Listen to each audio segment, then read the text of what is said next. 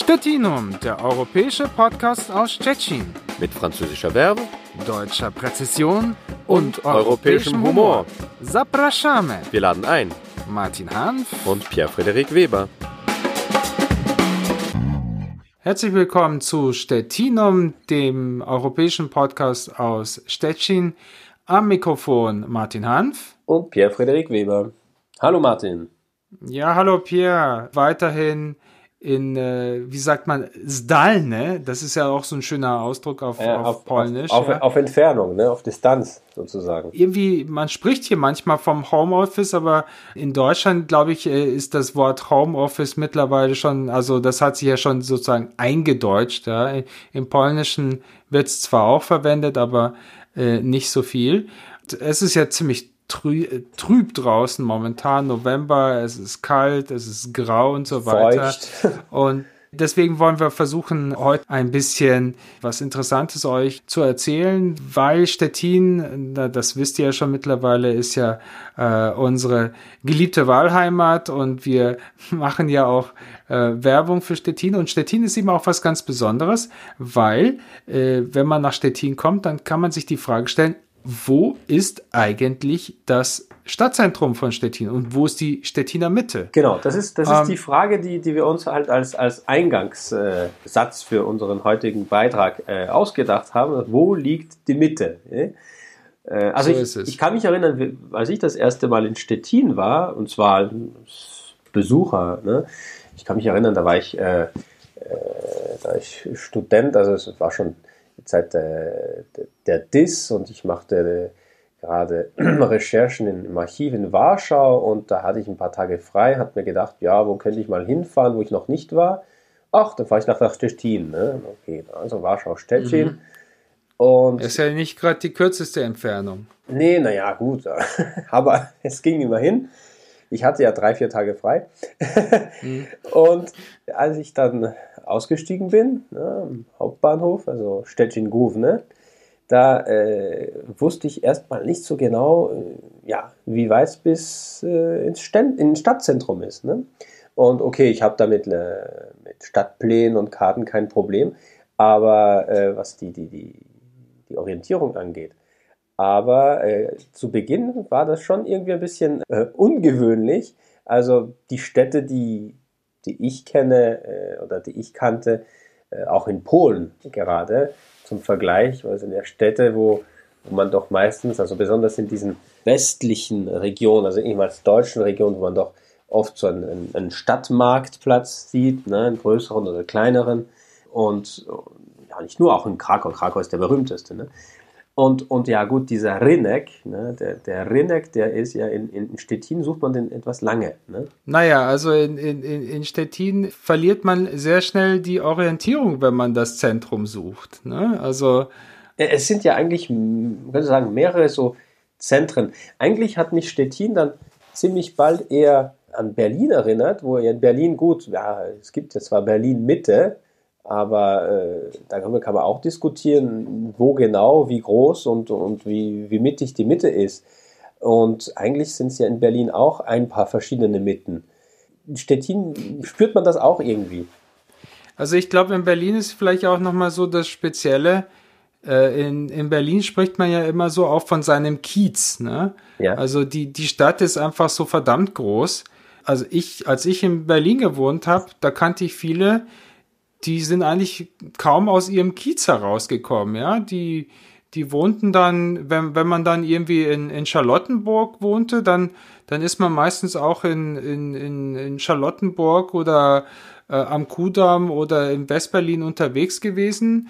Aber dann zum Beispiel die, die äh, in, in, äh, in Pankow gewohnt haben, naja, die sind dann halt zum, in Pankow oder im Prenzl Prenzlauer Berg gefahren oder Mitte, aber die sind eigentlich fast nie im, im, im Westen gewesen, ja. Und das stimmt. Also das selbst, stimmt. selbst, äh, dass die, die, die, die Grenze nicht mehr, die Mauer nicht mehr existierte, aber ich glaube, da, da spielten diese, diese, diese großen Entfernungen spielen in Berlin einfach immer noch so eine, eine Rolle, dass, dass sich da sehr schwer dann auch so ein natürliches Zentrum herausbildet. Na, abgesehen davon, dass nicht wirklich jeder zum Beispiel ein großer Fan vom, vom Alex oder von, äh, vom, vom Alexanderplatz ist. Und auf der anderen Seite gibt's ja auch wieder viele, die sagen, also nee, also Kuh, Kuhdamm und die Ecke, die, das, das ist auch jetzt nicht mein Ding. Genau, also stimmt, also als ich, äh, ich glaube 2004 oder 2004, 2005, was länger in Berlin war, äh, in einer WG, also die, eine Kollegin, die gestand mir, dass sie, also, äh, also man könnte sagen, eine Charlottenburgerin, so, mhm. so, die, dass sie nach 15 Jahren, dass sie eigentlich noch nie im Osten gewesen war, also im Osten der Stadt, ne? Ja, ja genau. Das gibt's also, auch, ne? Das äh, gab's auch.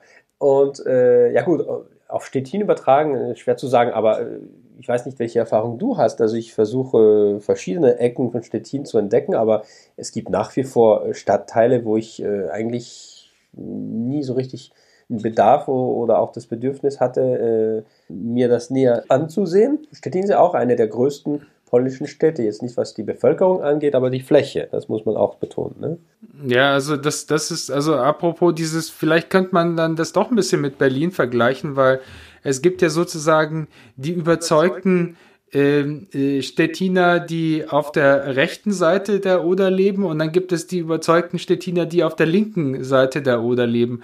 Und äh, da kenne ich auch x äh, Exemplare, das heißt äh, Leute, die sozusagen äh, vielleicht wegen der Arbeit dann auf, der, auf das linke Oder-Ufer ähm, rüberfahren, aber ansonsten sich sozusagen ihr ganzes Privatleben und so weiter auf der auf der rechten Oder-Seite abspielt. Und dann gibt es, glaube ich, umso mehr noch Leute, die hier auf der sag ich mal, auf der historischen, ähm, äh, äh, auf der Seite, wo das historische Zentrum von Stettin liegt, die wahrscheinlich fast, sag ich mal, abgesehen davon, dass sie vielleicht mal zum Autohaus auf die andere Oder-Seite fahren sind, äh, nie, nie die äh, bewusst die Oder überquert haben, höchstens sozusagen das als Transitland betrachtet haben auf dem Weg zur Ostsee. Stimmt, stimmt. Also das wiederum erinnert mich an eine andere deutsche Stadt, die ich, die ich gut kenne und die ich auch gern besuche, und zwar Köln. Köln hat ja auch äh, die, mhm diese, diesen Blick von, von Seiten der, der, der Kölner, die halt auf, der, auf dem linken, auf dem linken äh, Rheinufer wohnen, diesen Blick ein bisschen auf, den, auf, die, auf die,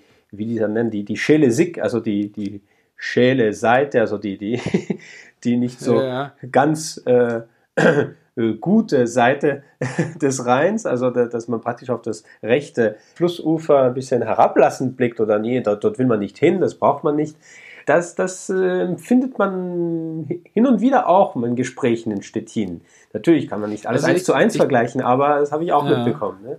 Also ich glaube, das liegt einfach auch daran, dass das historische Zentrum liegt auf der linken Oderseite und äh, und, und das, das, das rechte, äh, also diese ganzen Siedlungen auf der rechten Oderseite, die sind eigentlich größtenteils erst äh, nach dem Zweiten Weltkrieg äh, entstanden. Das heißt so in der Dimension, ja, also genau. dass es so einen städtischen Charakter bekommen hat, weil davor, das waren ja eher so diese, wie soll ich sagen, die ähm, die Schrebergärten oder die Sommerlauben, die da auf der rechten Oderseite sich befunden haben, oder es waren einfach irgendwelche Dörfer, die in der in der Nähe von Stettin ja, also Alt, äh, Altdamm, Altdamm war ja gehört ja nicht zu Stettin. Das ist alles, also äh, genau wie kurz vor dem Zweiten Weltkrieg Groß-Berlin entstanden ist, ist auch Groß-Stettin entstanden und die äh, umherliegenden Dörfer und, und, und Gemeinden wurden dann äh, mit, mit der äh, Stadt Stettin, äh, also territorial, administrativ verbunden. Und solche Stadtteile, wie sie dann, also im, im Polnischen genannt, wie sie ja heute Krzekowo oder oder, oder, oder zum Beispiel äh, Warschewo äh, heißen, äh, also zu deutscher Zeit Kreko, äh, Warsow. In diesen Stadtteilen ist überall jedes Mal eine eigene Kirche. Ne? Das waren eigentlich ehemals eigene Dörfer, ja? die vor längerer Zeit sogar ein paar Kilometer entfernt waren von der Stadt und das hat sich alles zugebaut nachher. Und äh, dadurch ist auch dieses, dieses äh, Poly Polyzentrische entstanden, also dass da äh, verschiedene kleine Zentren sind sozusagen oder, oder Mikrozentren zu, zu, sozusagen dazu. Ne? Ich habe vor kurzem eine Dokumentation über Berliner Stadtteile gesehen und äh, das fand ich ja auch sehr spannend, weil da hast du zum Beispiel im Osten der Stadt Marzahn, also in Deutschland ein Synonym für äh, riesige Plattenbausiedlungen. Ja. Aber im Marzahn gibt's eben auch so ein kleinen historischen Kern, der da sozusagen versteckt äh, hinter diesen riesigen Plattenbauten sich befindet und das ist im Prinzip ein Dorf, ja. Genau. Und, äh, und, und solche Dörfer hast du mehrere in Berlin. Also das ist ja vielleicht auch so ein bisschen dieser, wie soll ich sagen, äh, dieser spezielle Charakter von der Stadt, ja. Also genau, eine, eine du, Art äh, Dörferföderation, ne? Bis aufs äh, Stadtzentrum, ne? ja, okay. Ich, wir wollen ja jetzt hier nicht die Berliner als als als Dorfpomeranzen äh, äh beleidigen.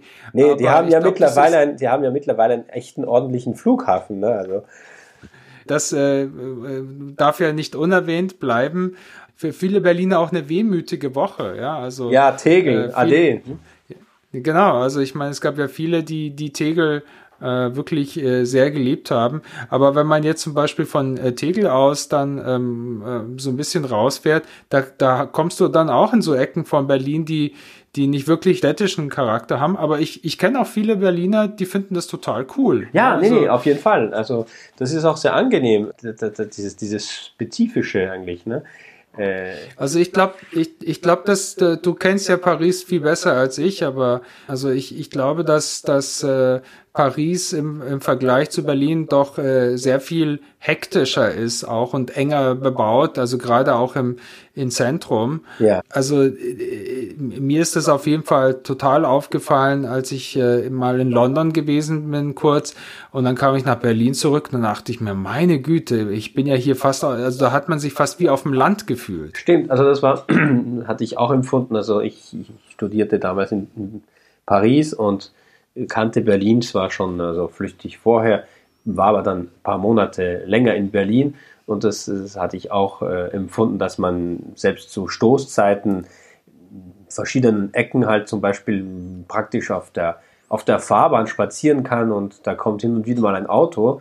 Ich versuchte mal einen Vergleich zu machen mit dem, was in, in Paris äh vor sich geht. Und das sind tatsächlich, also man kann auch in Paris ruhigere Viertel finden, auch so, man könnte was sagen, also so, so ländliche fast äh, äh, Stadtteile, die doch äh, ziemlich im Zentrum sind, so kleine Ecken für Insider und so weiter. Gut, das gibt es in jeder Großstadt, aber da hast du schon recht. Also die, die, die Bevölkerungsdichte, die Hektik und so weiter, bei allem Charme, den Paris natürlich zu bieten hat. Und das will ich als äh, äh, als Franzose, als Nicht-Pariser, der sich doch irgendwie überzeugen ließ, doch nicht bestreiten.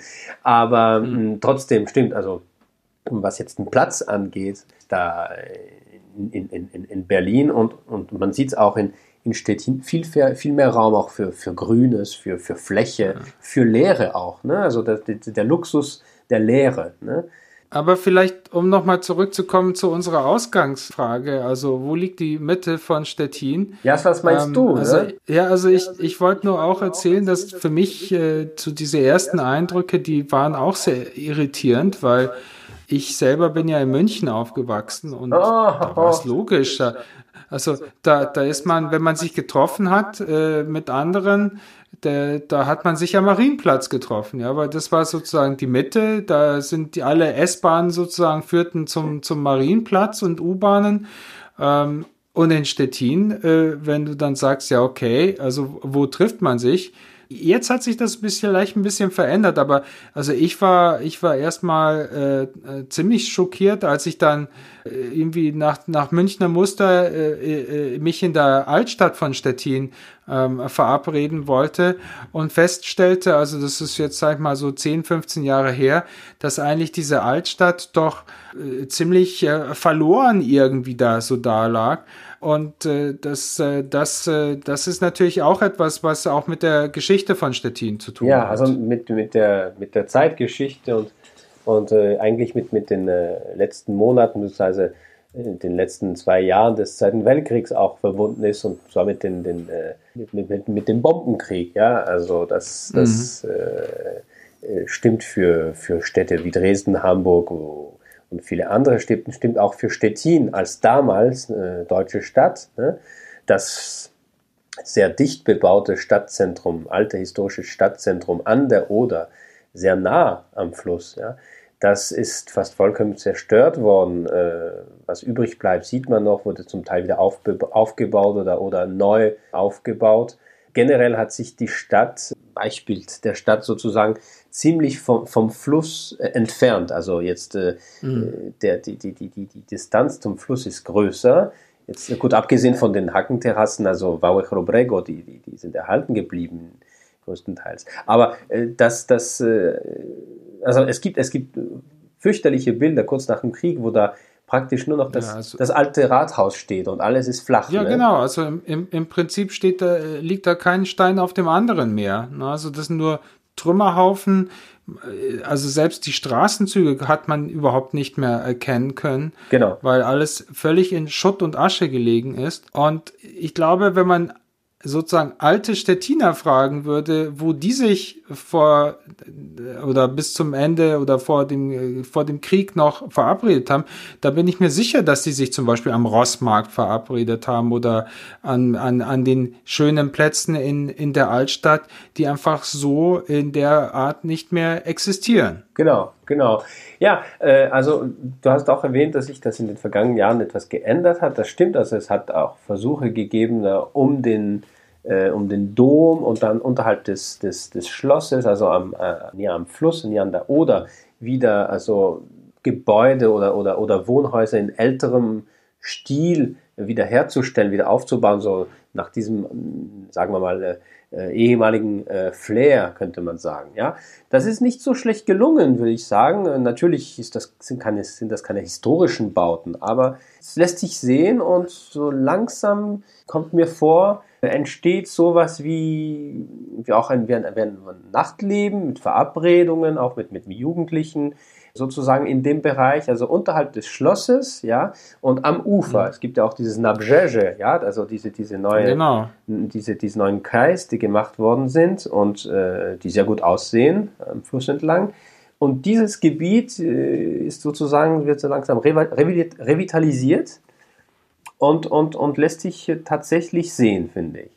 Also ich glaube letztendlich, wenn, wenn man sich jetzt, wenn man eine Antwort auf diese Frage äh, finden will, dann könnte man eigentlich zu dem Schluss kommen, dass langsam aber sicher sich die Oder als die neue Mitte von Stettin entwickelt. Das stimmt. Weil auf der, auf der, auf der, auf der Seite, die du beschrieben hast, also auf der Seite, wo das Schloss liegt, äh, der Boulevard ausgebaut worden ist, aber eben auch auf der anderen Seite äh, ähm, auf der auf der Inseln, auf den Inseln, äh, also Lastadi, äh, ist die ist auch die Promenade ausgebaut worden. Es gibt äh, viele Pläne, dass auch die Straßenbahn in der Zukunft äh, wieder darüber führen soll, eine neue Brücke gebaut werden soll. Also äh, mein Eindruck ist, das Ziel ist, dass man eben sozusagen versucht, das Leben rund um äh, das äh, Oderufer zu äh, revitalisieren. Genau, es ist so, äh, man könnte es so ausdrücken, so, so, so langsam, äh, was ja angesichts der, der verheerenden Zerstörungen der Kriegszeit kein Wunder ist, aber so, so langsam, aber sicher findet Stettin, Stettin den Weg zurück zu seinem Fluss. Ne? Stettinum, der europäische Podcast aus Stettin. Das war die 17. Ausgabe von Stettinum, dem europäischen Podcast aus Stettin. Am Mikrofon verabschieden sich Martin Hanf und Pierre-Frederik Weber. Bleibt schön gesund. Tschüss. Tschüss. Stettinum, der europäische Podcast aus Stettin. Mit französischer Werbung, deutscher Präzision und, und europäischem Humor. Zapraszamy. Wir laden ein. Martin Hanf und Pierre-Frederik Weber.